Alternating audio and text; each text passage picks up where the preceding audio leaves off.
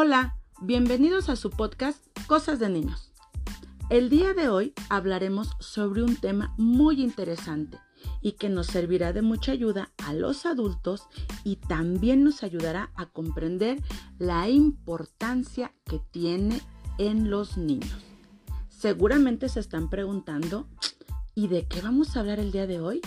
Pues el día de hoy vamos a hablar sobre la autorregulación. La autorregulación es el acto y la consecuencia de regularse uno mismo. Interesante, ¿verdad? Y un poco complicado. Entendiendo como autorregulación al control que una persona ejerce sobre sus emociones, sus acciones y sus pensamientos.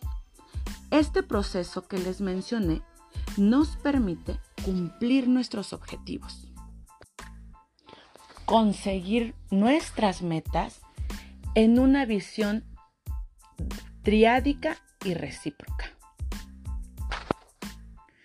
Cuando somos estudiantes, trabajamos en nuestras tareas, regulamos los factores personales y establecemos metas, monitoreando y evaluando nuestros progresos y también nuestra autoeficacia y así poder continuar aprendiendo y creando un ambiente positivo. Bueno, pues desde una visión cognitivo-social, la autorregulación comprende tres fases. La autoobservación, que significa mi automonitorización, es decir, el monitoreo que yo hago sobre lo que estoy haciendo, el autojuicio y la autorreacción. Zimmerman ha desarrollado un modelo cíclico centrado en las interacciones recíprocas.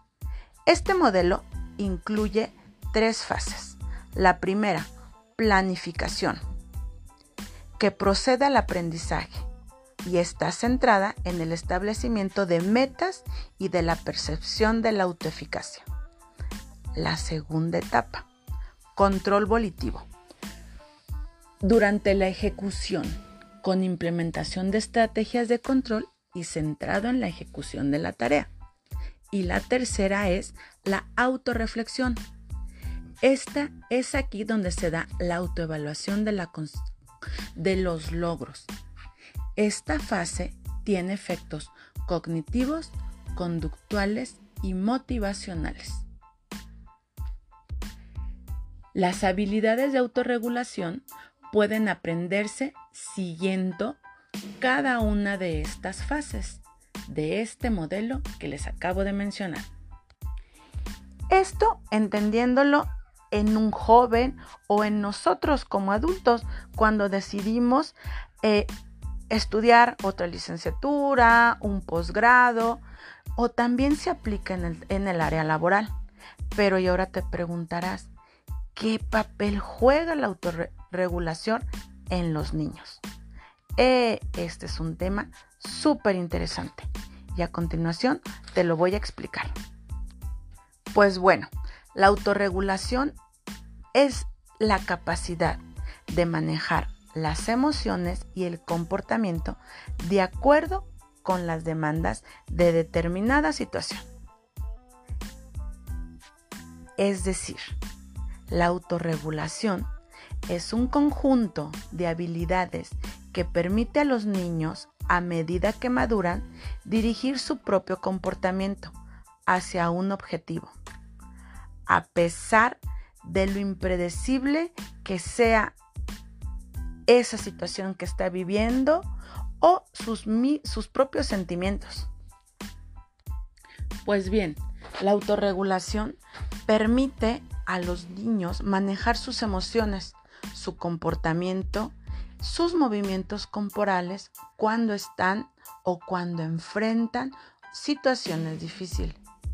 La autorregulación no es lo mismo que el autocontrol. El autocontrol es una habilidad social y los niños lo utilizan para controlar su comportamiento, sus emociones e impulsos. Y la autorregulación es una habilidad diferente. Esta permite a los pequeños, como se los mencioné, manejar emociones, comportamientos y movimientos corporales frente a una situación que para ellos es difícil de manejar. Y esto significa que los pequeños, al tener autorregulación, saben determinar lo que necesitan hacer para tranquilizarse cuando algo les molesta. Son capaces de ser flexibles cuando las expectativas cambian y pueden evitar estallidos de frustración, enojo o molestia. Por eso la importancia de enseñar a nuestros pequeños a reconocer y gestionar emociones. Esto permitirá incrementar la percepción de control sobre aquello que les ocurre, lo que es fundamental para un adecuado desarrollo de su autoestima y su autoconcepto. En la actualidad, una de las principales preocupaciones de los padres de familia es la educación de sus hijos pero en muchas ocasiones se olvidan de lo importante que es el óptimo desarrollo del pequeño, pero en esta parte emocional y dejan a un lado la educación emocional. La educación emocional en un pequeño permite enseñarle a enfrentarse a aquellos problemas que se le van a presentar a lo largo de su vida y que ellos puedan reaccionar de una manera adecuada. Y como se los dije, no solamente es a lo largo de su infancia, sino a lo largo de su vida, lo que significa en la edad adulta. Tenemos la idea errónea de asociar el éxito con la inteligencia cognitiva pero en los últimos años se ha descubierto que la inteligencia no va directamente relacionado con los resultados académicos positivos y mucho menos la felicidad. Para poder lograr estos resultados es necesario un desarrollo emocional adecuado. Una persona con inteligencia emocional tiene confianza en sus propias capacidades y mantiene relaciones satisfactorias con los demás. Siempre comunica adecuadamente lo que piensa y lo que siente. Toma en cuenta las emociones y los sentimientos de otros. Tiene una autoestima alta, se siente motivado a afrontar desafíos y tienen recursos suficientes para poder solucionar los conflictos. Por eso es importantísimo enseñar a los pequeños desde edades preescolares a reconocer y gestionar emociones. Esto les va a permitir incrementar la percepción de control sobre aquello que les está ocurriendo, lo que es fundamental para lograr una adecuada Autorregulación. Espero y te haya gustado este podcast.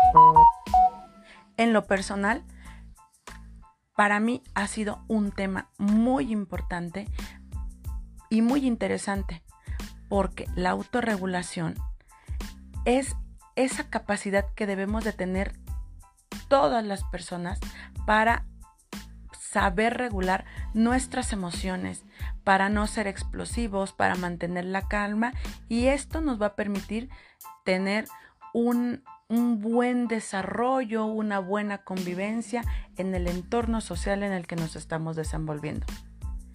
Pues esto es todo. Nos vemos la próxima porque vamos a tener otro tema interesantísimo buenas días o buenas tardes o buenas noches, dependiendo de la hora en que estés escuchando este podcast. Te mando un fuerte abrazo, que tengas felices fiestas y nos vemos pronto. Hasta luego.